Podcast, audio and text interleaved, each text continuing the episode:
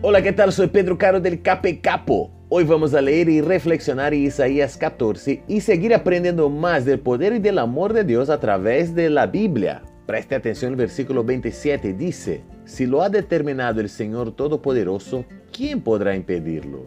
Si Él ha extendido su mano, ¿quién podrá detenerla?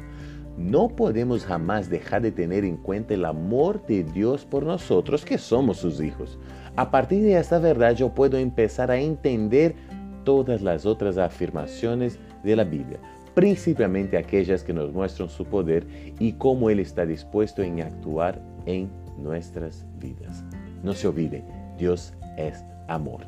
Que tengas un lindo día y que Dios te bendiga muchísimo. Chao, chao, chao, chao.